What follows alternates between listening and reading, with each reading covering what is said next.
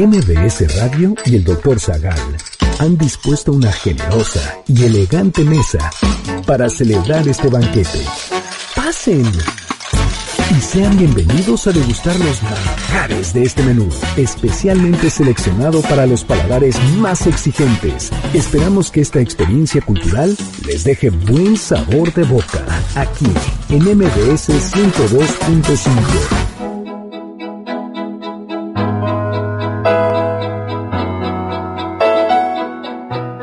se ingería tabaco antes? ¿Quién fue la primera persona en fumarlo? porque todos los actores salían fumando en los 50? ¿De dónde viene el tabaco? ¿Cómo eran los primeros cigarrillos? ¿Cuándo se descubrió que eran dañinos para la salud?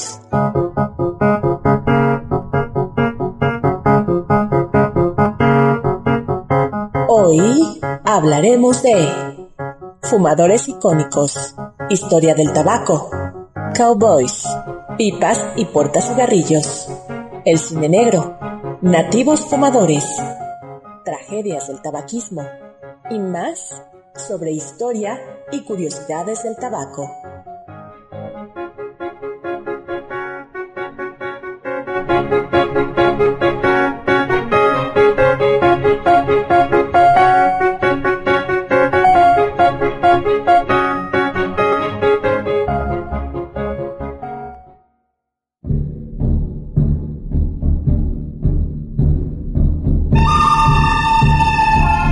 En la mesa de Moctezuma Hueytlatuani de la Gran Tenochtitlan hay tortillas amasadas con huevos, bollos largos, pan pachol y tres cañutos muy pintados y dorados que dentro traen liquidambar revuelto con unas hierbas que se conocen como tabaco.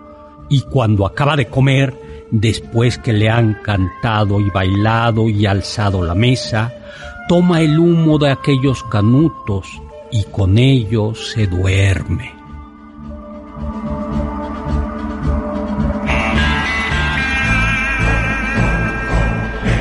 Hola, hola amigos y amigas, ¿qué tal? ¿Cómo están? Yo soy Héctor Zagal y estoy encantado de estar con ustedes como todos los sábados a las 5 de la tarde en este banquete del doctor Zagal y hoy va a ser solo el banquete de el doctor Zagal y Oscar Sakaguchi, porque resulta que nuestra queridísima Carla Aguilar tuvo un pequeño percance eh, de tránsito, nada grave, pero pues no va a poder llegar. Y el queridísimo Lalo Rivadeneira, eh, pues hubo epidemia de gripe en su casa, un resfriado y no, no pueden venir. Entonces, hola Oscar Sakaguchi, como siempre, el representante del amor. Del amor. No, no, no. Y hoy, hoy cumplo cinco meses con mi novia. Hoy cumple cinco Hoy cumplo cinco meses con mi novia, entonces ya son cinco meses cada día demostrándole más a usted que, que el amor, sí existe. y sí se puede. Y, y, yo creo que ya hay que conseguirle una novia. Entonces, para las interesadas, márquenos al 5166105 eh, y ya díganos por qué serían un buen partido para el doctor Zagal. No, el doctor Zagal no cree sí, en el hay amor. que conseguir. Como ven, hoy el soldado del amor viene verdaderamente Meloso. destrampado, ¿no? destram- Destrampado y entonces cinco meses. Ya cinco meses. Ay, cinco pues meses. muy bien, muy bien. Desde el muy bien. 28 de agosto. Ay, gracias, gracias a la Gracias. producción, los adoro. Pero más a mi novia. Este, Qué menso eres. Bueno, pues un super abrazo. Estamos en vivo, 5166105. Le mandamos y también en Twitter. Mi Twitter, arroba hzagal, zagal con z. A todos los que nos están viendo en Facebook, véanos, salúdenos, les saludamos nosotros y le mandamos un super abrazo a Alex Caffi. Oye, yo con Alex Caffi eh, te- tengo un poquito de sentimiento, Alex. ¿Por qué? Porque siempre me regalaba una rosquita de Reyes maravillosa y no me llegó este año. este año, por eso no comimos nada. No, aquí en el banquete te echamos de menos, Alex. Caffi. Muchas gracias, Alex. Rosa, eh, por estar con nosotros siempre y por apoyarnos. Rosa María Montaño, desde Querétaro. Juan Carlos Castillo, bueno, perdón. Juan Carlos Castillo es nuestro productor. Luego, eh, nos Sayeda nos está escuchando en vivo desde Abu Dhabi. Pero no siempre nos puede escuchar en vivo porque es muy noche y entonces por eso le dijimos, por eso a veces nos escucha en podcast o pues que nos vea aquí en Facebook. Luego, eh, pues muy bien. Eh, eh, ¿Quién más? Marco Antonio Oficial, que ya parte de este programa, nos pregunta, ¿qué políticos gobernantes mexicanos también son famosos por fumar? Tantarán. A ver, ¿quién fumaba? Ahora mismo, eh, creo que Victoriano Huerta. ah, bueno, ese de todo. De todo le entraba a todo. A todo. Victoriano Huerta le entraba a, a todo, ¿no? Luego, fumaba poquito, pero sí fumaba Maximiliano de Habsburgo. También. Juárez también, ¿no? Juárez, que yo sepa, no fumaba, por ejemplo. Y Porfirio Díaz me parece que tampoco fumaba, ¿no? Y eh, pues ahora ningún, no, ah, fumarán en privado, pero los políticos ya no fuman porque está mal visto fumar.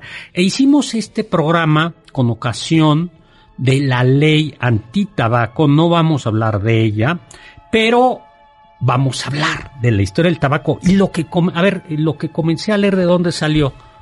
Ay, ¿qué comenzó a leer, doctor? Cuando... No, es cierto, sí, sí, sí. O sea, eh, ¿no, escuchaste el inicio de este programa? No, andaba... Estabas whatsappeando con tu novia. Estábamos festejando cinco meses. No, sí, sí, escuché. Eh, es una representación de la comida de, de Moctezuma y viene de verdadera historia de la conquista en la Nueva España del cronista y conquistador Bernal Díaz del Castillo. Exactamente. Claro, es como él vio el, el banquete de Moctezuma.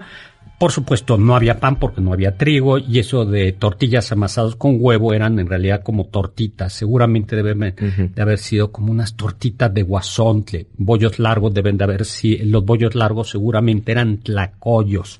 Pero pues eh, lo importante es que aparece ya echándose su cigarrito Moctezuma, o sea, imagínate, comía, luego bailaban, lo entretenían, se echaba su cigarrito y se dormía. Esa era la vida y, No, y además fumaba con... ¿Cómo? con, canutillos de oro, ¿no? Sí, canutillos de oro, sí, sí. Bueno, pues muy bien. Por favor, no fumen. Y si están fumando, dejen de fumar. No es tan fácil, doctor. Hay todo un proceso. Bueno, sí, pero ¿tú fumas? No. Ah, qué bueno. Qué bueno. pues se cuenta que cuando Colón llegó a las islas del Caribe, bueno, no, vamos a comenzar regalando un par de ejemplares de mi libro. Y un pase doble. Pase doble en lugar del libro. Bueno, va. Va. Eh, vamos a regalar un pase doble para Defendiendo al Cavernícola en el Teatro eh, López Tarso. Es una obra, me parece. Eh, a quien nos diga si fuma o no. Y si fuma, ¿por qué? No, es que nos diga eh, aquella persona, no, que, que se eh, aquella persona que haya hecho el propósito de dejar de fumar, o que esté en ese proceso, o que avise que, que fuma, pero que va a dejar de fumar. O que deja, haya dejado de fumar. Y le vamos a mm, creer. Ok, ok, ¿no? ok. ¿No? todo eso. O sea, un fumador que quiere dejar de fumar. Muy bien. Ay, doctor, qué caricativo, caricativo. Este. Pues sí, está bien entonces para ir a ver esta... Eh, defendiendo, al cavernícola en el Teatro López Tarso. Muy bien. Pues ahora sí, se cuenta que cuando Cristóbal Colón llegó a las islas del Caribe, observaron que algunos indígenas expulsaban humo por la boca. Como recordaremos, eh, pues él creía que había llegado a las Indias, a, las, a las Indias, y pues quería, dijo, si está en las Indias debe estar por aquí el Gran Khan. Entonces comenzó, eh, mandó por ahí a alguien. A, Rodrigo de Jerez. Exactamente, le dijo, a ver Rodrigo Jerez y otros dos, váyanse a buscar al jefe aquí, al emperador de la China o de las Indias al Gran Khan y dile que ya llegué yo, Cristóbal Colón. Pues no lo encontraron, por supuesto, pero lo que sí encontraron eran algunos indígenas que eh, echaban humo por la boca con unos cilindritos de hojas secas. Y esas hojas secas no eran ni, no eran ni más ni menos eran ni más ni menos que el tabaco. Y yo creo que ese es el primer momento en el que los europeos entraron en contacto con el tabaco. De hecho, este Rodrigo de Jerez, de ahí se, o sea, cuando regresó a España, se llevó eh, una gran cantidad de tabaco consigo y pasó algo muy curioso ya cuando llegó a Europa porque eh, la gente lo veía que también sacaba humo por la boca y decían... ¡El diablo! Ajá, el diablo. ¿Qué claro, con este tipo? Entonces le avisaron a la Inquisición y lo terminaron encarcelando justo por eso, porque decían que el diablo era el único que te podía hacer sacar humo por ah, la boca. Pues ahí está, ese es un buen método para dejar de fumar. Eso debieron de agregar en la ley que, que, te metan a la que te metan a la cárcel y ya no puedas fumar. Por andar invocando al diablo. Ese es. Luego, luego, Armando Cázares nos manda saludos. Eh, dice, fíjate, el, Armando Casas, el, el doctor Zagal no necesita una novia, solo el doctor Zagal gobierna al doctor Zagal. Así es. Pero una novia no te gobierna. Gustavo, ¿no? No. A ver, eh, por favor, mensaje para la novia de Oscar Sakaguchi, de parte de Oscar Sakaguchi, que las novias no gobiernan, sino que él se gobierna solo. Tú te mandas solo. Yo, yo no dije que yo me mandaba solo, es una democracia. Ajá. La mayoría manda y como no hay mayoría, nadie manda. Nadie manda. O sea, cada quien. Cada quien hace lo que quiere. Pero siempre en pro del bien común. O sea, ¿una relación abierta? No, no, no, no, no, no, no, no. O sea, pues, bueno, viva la libertad y viva la fidelidad. Esas son las únicas reglas. Ay, qué bonito. El soldado del amor ha dicho. Gustavo Fernández dice, nos saluda desde las inmediaciones de donde estuvo la fábrica de cigarros El Buen Tono. Exactamente, y ahora platicaremos de fábricas de cigarros. Pero antes de llegar a cómo, antes de hablar de cómo llegó el cigarro a Europa, vayamos al 2010 al Perú donde se encontró un fósil de hojas de tabaco. Ay, espero, doctor, pero ahorita me estoy dando cuenta, estaba chequeando Facebook y Enrique Navarrete nos mandó una imagen del Santo Oficio eh, donde se estaba justo eh, avisando que se impondrá severo y ejemplar castigo a todo aquel cristiano que con maléficas artes inhale y expela humo por cualesquiera de sus eh, orificios naturales, utilizando para ello la planta de tabaco malhallada en el Nuevo Mundo. Que así sea y se cumpla. ya platicaremos porque es importante lo de cualquiera de los orificios, naturales. Les contaremos algo morbosillo. Pero regresemos.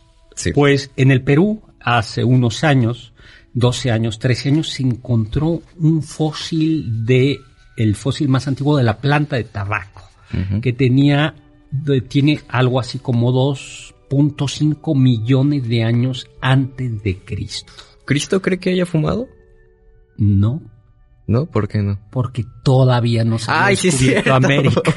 Pero pues, sí, milagro, un milagro. Cristo no fumaba y Cristo no fumaba chocolate, no, no tomaba chocolate porque no, no, y aquí, Ay, Dios. Pues la planta de tabaco, nicotina tabacum, es originaria del altiplano andino, sí. eh, aunque eh, cuando los europeos llegaron a América ya estaba extendida desde Argentina hasta el, hasta el Canadá. ¿Cuándo se comenzó a fumar? En realidad no lo sabemos con precisión, pero hay hallazgos arqueológicos que sugieren que fue en el siglo IX después de Cristo. Y esto es, y esto es porque se han hallado pipas, de barro. ¿De barro en dónde? En Sinaloa. En Sinaloa, en el rumbo de Sinaloa. Eran pipas de, algunas de piedra y otras de barro, que tenían forma de L, la típica, la típica, ¿no? Pero también en zonas de Michoacán y de Huaste y de la Huasteca, ya se encontraron unas pipitas así como más nice, unas pipitas que tenían dos soportes, ¿no? Como si fuera el caparazón de un caracol entonces esas ya eh, las podían como que dejar en la mesa sin que se les cayera o se les derramara el tabaco. Y ahora, las pipas más nice del mundo prehispánico ah, eran... Eran las aztecas. Exactamente, las mexicas, ¿no? Que estaban acabadas, muy bien acabadas, pulidas, ¿no? Muy, muy, muy bonitas. También eh, de L, ¿no? También de, eh, de forma de L. Sí, de hecho tenían a sus propios artesanos que como que perfeccionaban la técnica. Entonces también lo que pasaba es que con esta forma de L eh, se hacía como una persona que tenía una de las piernas estiradas, como si estuviera sentado. Entonces en una pierna se, se ponía la boca y en la parte del- de la espalda de la figurita pues salía el, el humo. Estaba- estaban ah, curiosas. Estaba bonita esa, esa pipa. Y había otra manera de consumir el tabaco, que era picaban sus hojas y hacían pequeñas bolitas que mezclaban con cal y se las metían entre las encías y la mejilla para irlas chupando lentamente. ¿Y qué pasaba? Eliminaban la fatiga, la necesidad de comer, se quitaban el sueño y se desinfectaban la boca. Ay, estarían buenísimas para la universidad ahorita no que acabo de se regresar. puede consumir tabaco. Y además no, no es cierto, te hacen más daño. Bueno, pues era también el cigarro estaba era un acto religioso. Eh, no cualquiera podía fumar. Fumar implicaba pues algo que era propio de los dioses, eh, de los dioses y por eso los sacerdotes en realidad eran los sacerdotes los que fumaban, al menos en el mundo maya. Hay un códice, ¿no? El códice, Trocortesiano. Ay, eso lo acabas de Lo, lo leer, acabo ni de leer lo y mal. trocortesiano, el códice trocortesiano. Bueno, pues en él aparecen los dioses mayas, así como sentaditos o recostados, Acostados o sentados, echándose ajá. un cigarrito, ¿no? Ya les contaremos el origen en una de las cápsulas de la palabra cigarro. Y bueno, no solo eso, sino que algunos sacerdotes eh, ponían polvo de tabaco en los altares para que bajaran los dioses a echarse eh, su cigarrillo, el polvito, y dejaran las huellas ahí, Wow, ¿y y de dónde salían las huellas? de los dioses que bajaban. ¿Sí cree? Pues sí. Bueno, quién sabe. ¿Tú no crees en los dioses No, mayas? era de lo que estaba pensando cuando, cuando estaba en la investigación. Eh, A, a lo mejor alguien que no era sacerdote se metía y... y fumaba. Ajá, y era su dios. Pero además, eh, en las ceremonias adivinatorias, es Ah, esas estaban buenas. A ver, platica esa. Eh, pues en principio lo que debían de hacer era pues prender una fogata y ahí quemaban hojas de, de tabaco, porque se supone que era un sacrificio para la diosa eh, Cihuacóatl. Entonces, eh, el humo que se desprendía y las chispas que salían de esta fogata eh, eran interpretadas por los adivinos para que pues vieran más o menos cómo era el futuro. Pero después salió otra práctica que era mucho más divertida para ellos porque tenían que eh, aspirar todo el humo que saliera de la fogata hasta que perdieran el conocimiento y ya en su viajezote pues los adivinos iban soltando palabras sin sentido para que después fueran in- interpretadas como presagios. Pero Eh, tenías que fumar mucho, nos tenemos que ir para o aspirar mucho humo para desmayarte. Bueno, pues nos vamos a un corte y no, no vamos a fumar porque en esta cabina no fumamos. Regresamos.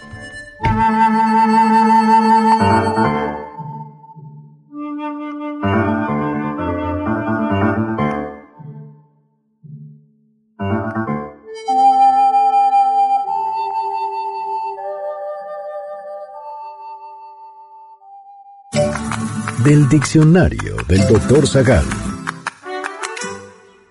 Fumemos un cigarrillo para poder conversar. La palabra cigarro viene del maya sillar y su significado es rollo de hojas de tabaco que se enciende por un extremo y se chupa o fuma por el opuesto. Fumemos un cigarrillo para poder conversar. La vida no pasa en vano. Las horas duelen, se van. No te pierdas ninguno de nuestros menús y sigue el banquete del Dr. Zagal a través de las redes del 102.5. En Twitter, arroba mbs 102-5.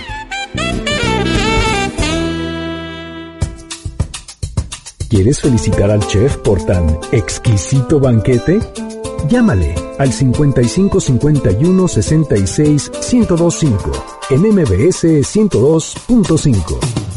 Estás escuchando el banquete del Dr. Zagal. ¿Tienen algún comentario? Pueden contactar al chef principal, el Dr. Zagal, en Twitter, arroba hzagal.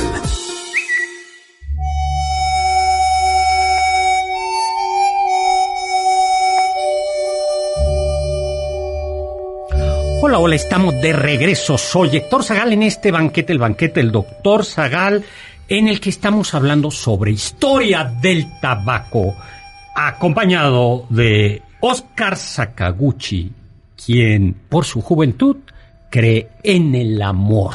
Extrañé mucho escuchar el...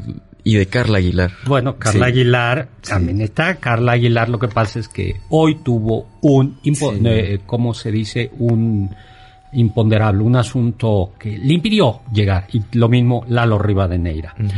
Tenemos ya ganador mm, para Ah, y para la obra de teatro, sí. se este, llama Gerardo González García de la alcaldía Miguel Hidalgo, que fumó durante ve- 20 años y lo dejó sin ningún problema. Ya se ganó su pase doble para Defendiendo el Cavernícola en el Teatro López Tarso. Muchísimas gracias. Y ahora va otro regalo, dos pas eh, no, son dos paquetitos, dos Ah, convitos de libros, compuesto de una novela El Inquisidor, escrita por su servidor, y El Gabinete de Curiosidades del Doctor Zagal, de Pablo Alarcón y Héctor Zagal, ambos libros publicados por Planeta. Van a- vienen en paquete, un Inquisidor y un Gabinete. Son dos paquetitos para quien nos diga qué. Mm, ay, no sé. eh, Eh, ¿Qué f- un personaje de la historia que fumara? ok. Así de la historia. ¿Regalamos un pase doble también? Regalamos un pase doble. Sí, vamos a regalar un pase doble para Chumel Torres en el Pepsi Center. También para quien nos diga eh, algún personaje histórico que haya fumado. Pues muy bien. Rápidamente, ¿no? Tenemos un saludo a Mario Urbina, eh, que nos dice la Real, eh, habla de la, háblenos de la Real Fábrica de Puros y Cigarros de México, lugar icónico y dónde se estableció. ¿Sabe dónde se estableció? En la Ciudadela, ¿no? De la Ciudad de México. Exactamente, mira, si hiciste Sí. la tarea. Sí. Lo que hoy es la Ciudadela era la Real Fábrica de, era el Real es- de Tabaco de la ciudad. No era la única, había otras, pero en la Ciudad de México esa era la Real Fábrica de Puros y Cigarros de México. Y nuestro amigo Valporov me dice que dice antes del encuentro con los nativos americanos, los otros pueblos no fumaban, no. Lo que sí es que, bueno, en Persia sí fumaban y en la India sí fumaban, pero ¿No tabaco? no tabaco, sino marihuana Ah, ya. ¿Y el opio? y también fumaban hashish. Pero, eh, pero no fumaban tabaco en Europa. Entonces, pues sí, el tabaco es algo como el chicle también que llevó, eh, que se llevó del viejo, del nuevo mundo al viejo mundo. Y luego, ¿por qué se dice fumar como chacuaco? Esa no te la sabes y yo sí me la sé. No, porque ¿qué es Eh, un chacuaco? Un chacuaco es una de las... Hay chimeneas de algunas fábricas Ajá. o de algunos ingenios azucareros. Eso es un chacuaco. Ah, ya. Entonces, por eso es A lo un- mejor como chimenea todavía lo seguimos diciendo. Sí. Es exactamente ese. Y Juan Carlos Núñez nos dice por qué Sir, Sir Raleigh era marca de cigarros. Porque Sir Walter Raleigh, uno de los corsarios de la era isabelina que combatió ferozmente a la corona española y que asoló las, los mares del Caribe, llevó justo porque conoció en el Caribe y en las Antillas el tabaco, lo popularizó, lo llevó a Inglaterra. Hay una anécdota muy chistosa de él, donde supuesta, bueno, no se, no se sabe si fue verdad o no, es eh, como leyenda, pero dicen que una vez él estaba fumando y uno de sus sirvientes lo vio y creyó que se estaba incendiando, entonces agarró un balde de agua y se lo aventó. Chas. Quién sabe qué le pasó al pobre sirviente, pero... Bueno, no, este era un- eran otros tiempos. Latigas. Latigazos. No, yo creo que le debe de haber agradecido, le habrá dicho, no, estaba fumando. Ay. Bueno, pero regresemos a Mesoamérica. El tabaco también se utilizaba como planta medicinal, se hacían algunas oraciones en el momento en que se cortaba la planta, cuando se preparaba y cuando se utilizaba. Y se sabe, está documentado, que se utilizaba para quitar el dolor. Se hacían como cataplasmas de hojita de tabaco en la parte afectadas. También se molían y se mezclaban con algún aceite. Eh, para después fumarla, por ejemplo, el liquidámbar, eh, por la boca o por la, eh, por la nariz y también se utilizaba sobre el, su jugo para reblandecer cicatrices. Pero pues ya platicamos cómo llegó en 1592 Rodrigo de Jerez, llegó el tabaco a Europa, ¿no? Eh, y ya platicamos la historia. Pero poco a poco se fue extendiendo el tabaco. Para el siglo XVI ya vimos cómo Sir Walter Raleigh lo llevó a lugares, a, la, a Inglaterra. Pero hay un personaje, Jean Nicot, que era, que a la sazón era embajador francés en Lisboa. Ya los, eh, recuerden, los portugueses conocían también el tabaco porque tenían una pequeña colonia. ¿Cuál?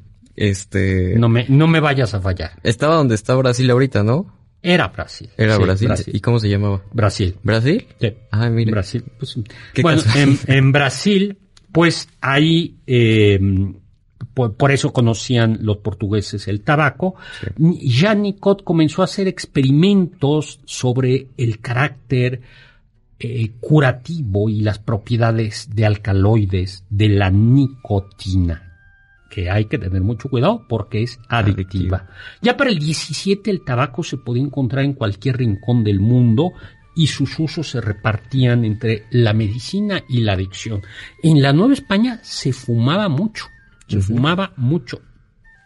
Eh, hay un visitante, eh, las mujeres fumaban. Pero escondidas, ¿no? No, no, ¿No? no, no. Hay un cronista, Ajofrín, fra- un fraile capuchino, me parece, que viene mm, en el siglo XVIII, me parece, visita la Nueva España con rumbo a las Filipinas y queda escandalizado porque decía que en las clases, en las casas de la alta sociedad había braseritos de plata, algunas veces incrustados con piedras, donde encendían sus cigarrillos y donde las mujeres también fumaban. Lo que yo había leído. En la Nueva España, Por no eso, en, no, no, no, por en- eso. no en Es que- otros lugares. A veces lo hacían a escondidas o las mujeres que ya estaban casadas eh, ya lo hacían Ah, públicamente. es, es eso, es decir, las mujeres lo podían hacer. Y mm, algo bien importante es que la Nueva España se convirtió en un gran productor de tabaco. Se producía tabaco en muchísimos lugares, en Yucatán, en, requiere un clima semitropical, en Veracruz, pero no solo en Veracruz. Ah, y era tal el negocio, lo que se hacía era, había dos maneras, se podía vender el tabaco en rama, es decir, el tabaco así, y luego tú liabas tu tabaco, es decir, tú hacías tu, tus cigarrillos, eso se llama liar el tabaco, y lo guardas en una pitillera o en una cajita, cajita, ¿no? Que podía la gente elegante, como tú, Oscar, tendría una pitillera de plata. Claro. ¿no? Pero había otros en donde ya comprabas el tabaco liado, en que eran, recuerden que todavía no había filtros y eran como puritos, chiquitos Sí. o puro- puros grandes.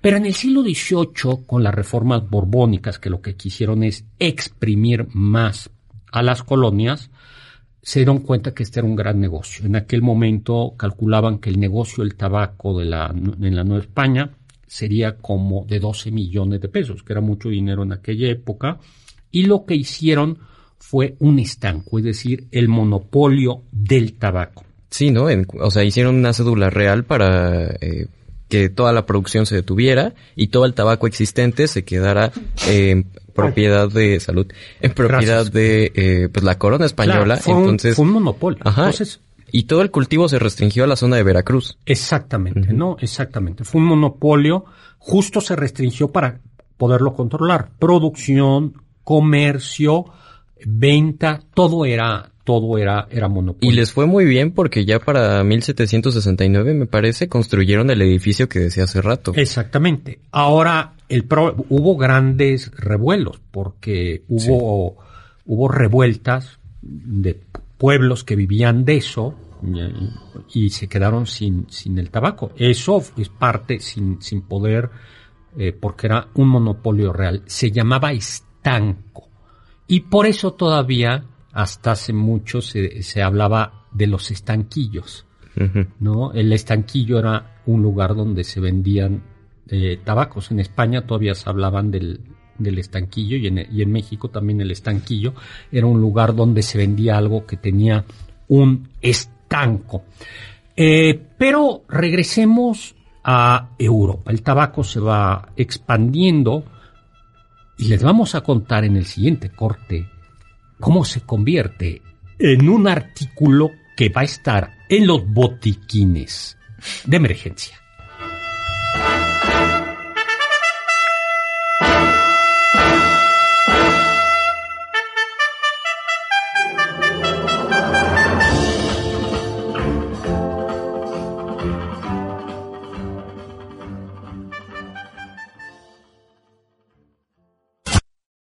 Sabios dicen.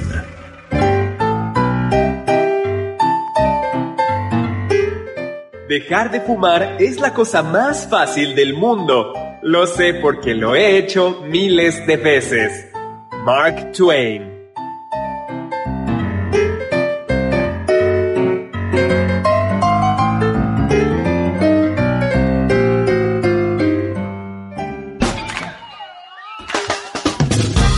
¿Faltaste a alguno de nuestros banquetes? ¿Quieres volver a degustar algún platillo? Escucha el podcast en mbsnoticias.com. MBS 102.5.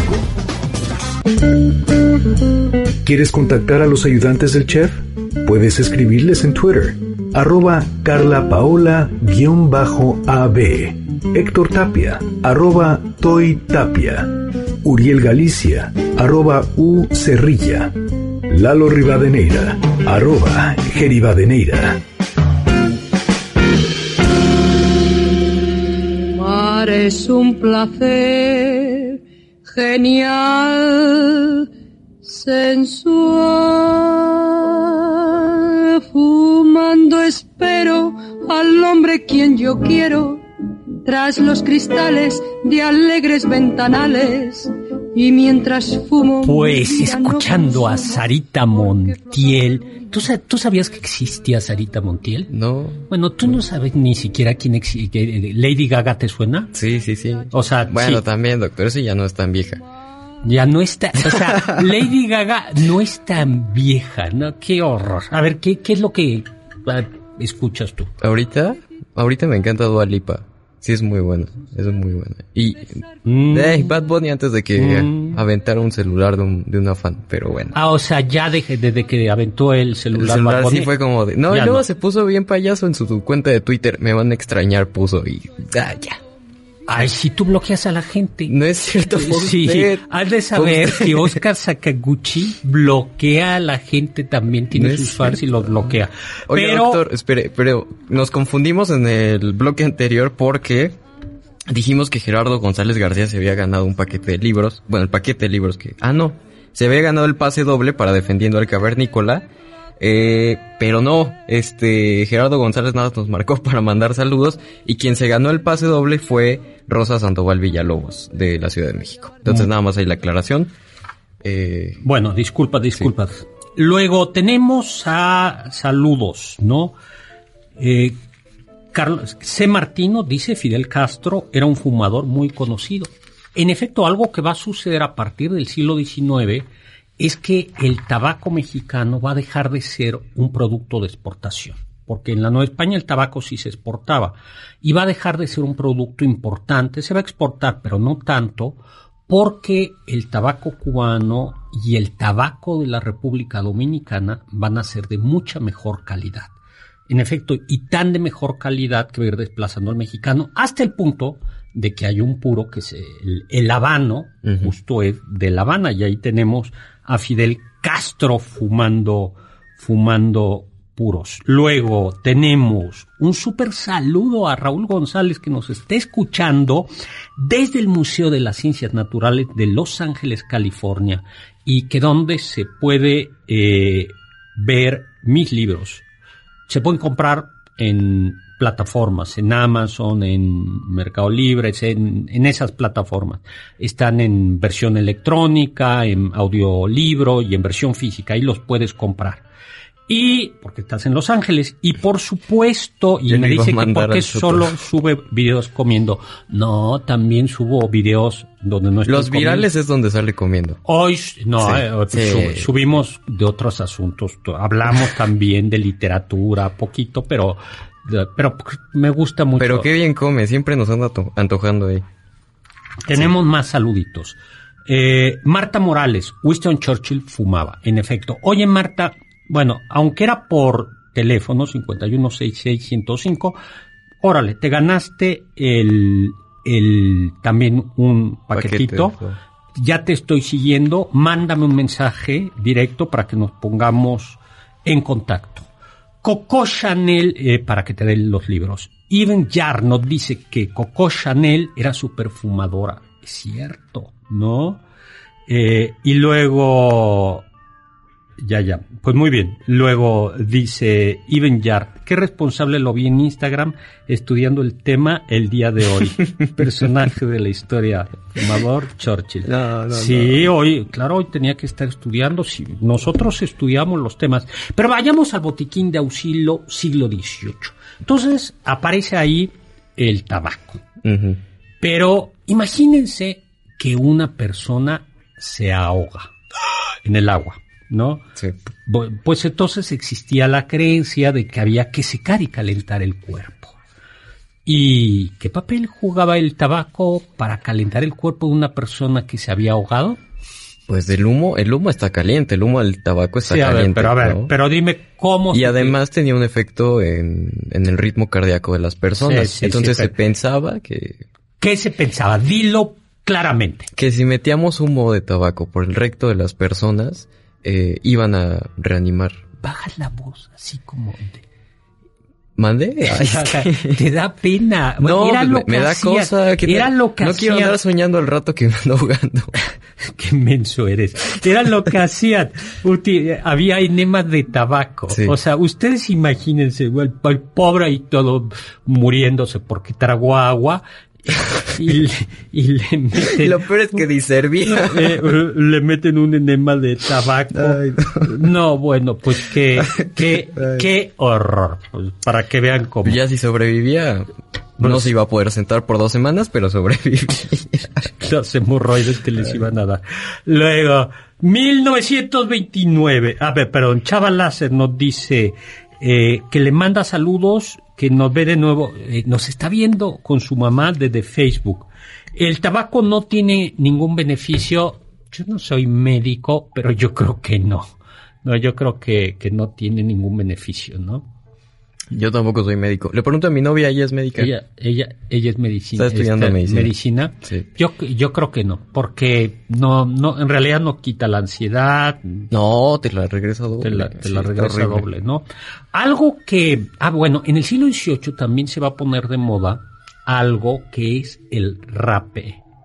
El rape. es como polvo, ¿no? El polvo de se hace, eh, yo tengo ahí un videito donde se hace polvo de tabaco finamente y era muy elegante ponerlo en la palma, no en la, en el, este es el dorso de la mano o en, o en, en la mano, se aspiraba y, y estornudabas y con un pañuelo elegante así. Y lo- eso lo hacían los hombres. Había cajitas de rapé. Esa aristocracia sí está muy vulgar, doctor. Sí. Pues sí, pues sí.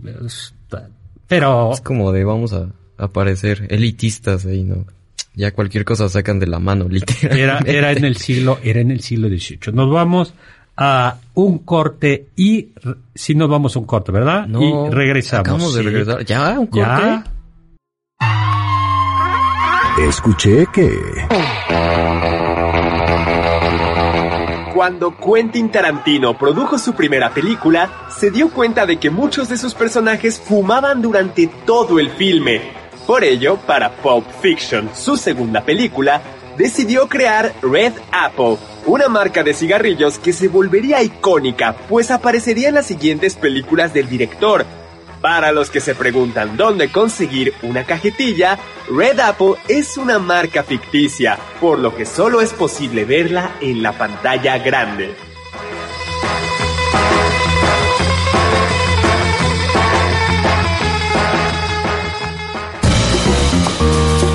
anécdotas, datos curiosos y uno que otro chisme de la historia y la cultura. Sigue el banquete del Dr. Zagal a través de las redes del 102.5 en Instagram, arroba mbs 102.5.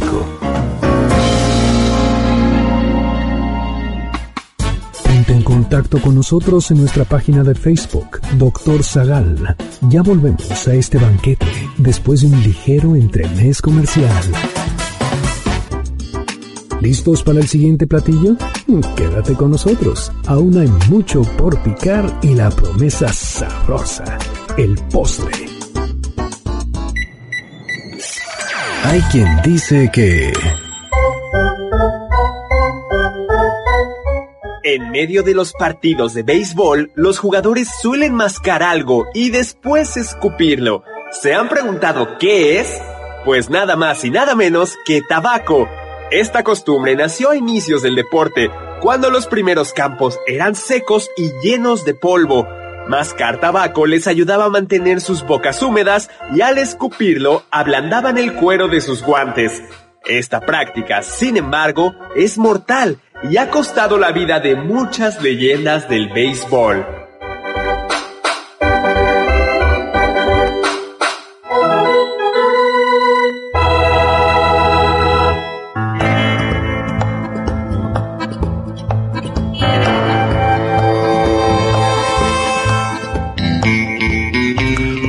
Estamos de regreso. Soy Héctor Zagal y estamos en este banquete, el banquete del doctor Zagal, en el que estamos hablando sobre historia del tabaco. Hoy nos acompaña en la mesa Oscar Sakaguchi. ¿Qué estamos escuchando? estamos escuchando la canción de una película. El bueno, el malo y el feo. No, creo que no era del bueno, el malo y el feo, era de otra. Nacer para matar o algo así se llamaba, pero también era de Clean. ¿Y por qué la pusiste? Se llama hay quien. Ah, no, ese es de. no, esa es la cápsula. Este. ¿Y por qué la pusiste? ¿Porque se fuma en por esa el película? eh, no, por los vaqueros de. De cierta compañía. De cierta compañía de, cigarros, cuya cajita era roja. Porque es muy curioso, muchos de esos vaqueros, eh, o una gran cantidad, terminaron muriendo por problemas pulmonares. Chas. Pues vayamos a 1929, ¿no? Eh, donde se, eh, bueno, en los años 20 se presencia una de las estrategias de marketing más extraordinarias de la historia y quizá más perversas. Al inicio de los años 20, la mujer no bebía ni fumaba, era en Estados Unidos, era moralmente inaceptable. Bueno, nadie debía beber. Eh, no, el, a inicio de los años 20 sí, estaba ya, ya estaba la, la prohibición. Bueno, pues la American Tobacco, Tobacco Company se planteó, dijo, pues más gente tiene que fumar. Y como para eso los varones si fumaban, lo que había que conseguir era que las mujeres fumaran. Y entonces contrató esta compañía a un publicista, Edward Bernays, que era sobrino de Freud. De Sigmund Freud. Y la idea fue dijeron, bueno, si el cigarro está asociado a los varones y es símbolo, por tanto es un símbolo de poder masculino, de hecho, por eso era como un signo de hombría y los niños comenzaban a fumar porque querían ser, entre comillas, varones muy pronto, lo que él dijo es vamos a, a utilizar eso para que las mujeres fumen. Y entonces y eh, lanza su campaña que se llamó Antorchas de la Libertad, en honor a la Estatua de la Libertad. Porque, o sea, justo se dice que aplicó las ideas del psicoanálisis en esta campaña, que no sabemos la verdad qué tan cierto sea eso, pero pues sí fue muy inteligente porque dijo, a ver, las mujeres no quieren fumar ni están interesadas. En parte porque pues no las dejan, eh, pero como ya está aceptado socialmente tenemos que cambiarlo. Entonces dijo, vamos a hacer que las mujeres quieran hacerlo y vamos a ver esta parte del poderío de los hombres, pero en las mujeres. Entonces salieron ideas como hay que decirle a las mujeres, si tú quieres ser igual que un hombre, si tú quieres tener la libertad de hacerlo, debes fumar. O sea, empodérate y fuma. Y entonces las, las imágenes de esta campaña mostraban más de casa con cigarrillos o en situaciones públicas, incluso en un, en Nueva York, en un desfile de Pascua, eh, este publicista preparó todo para que un grupo de mujeres eh, se colara en lugares especiales fumando. ¿No? Y así el, el cigarrillo se volvió símbolo de la libertad. Si quieres ser libre, debe ser fumar. Pero además fue muy inteligente porque pensó en todos. Dijo, a ver, quiero que la mujer se interese, pero también no quiero tener problemas con los hombres después que no nos dejen. Entonces lo que vamos a hacer es, al tiempo que la mujer se ve eh, fuerte, empoderada, vamos a hacer que también se vea atractiva y seductora. Entonces los hombres vieron la publicidad, dijeron, oye, se ve muy guapa esta muchacha fumando, ¿eh? Entonces quiero que mi esposa también fume. Y así logró, pues, que las marcas vendieran hasta debajo de las piedras. Pues es extraordinario que, es extraordinario que nadie advirtiera durante casi 500 años que fumar tenía riesgos. Es hasta 1954 cuando un médico epidemiólogo británico, Richard Dold, publica un estudio donde demuestra que los fumadores tenían mayores probabilidades de sufrir cáncer de pulmón. Y ya de ahí, en vez de que la, la, la gente dejara de fumar, empezó a haber otras opciones, ¿no? Digo que también es medio comprensible. Y de ahí nace el filtro y el cigarro light. Sí. Que según- En el light no tenía nada y el, y el cigarro y el filtro para supuestamente impedir que llegaran tantos tanto el humo. 1964 se publica el informe del cirujano general de Estados Unidos, donde ah, se detalla la creciente evidencia científica del tabaco como dañino para la salud. Eh, y aunque, pues, eh, y es, es esto, es hasta, es en los años 70 cuando se popularizan los cigarros light y los filtros. los, los de, los de filtro. Eh, los cigarros light como tal, sin embargo, los cigarros light o con filtro en esta sociedad machista significaban falta de hombría. Había unos delicados, ah, eh, bueno, ya lo dije, había una marca de cigarros en México sin filtro Sí. y, y que justo era los hombres fuman eso.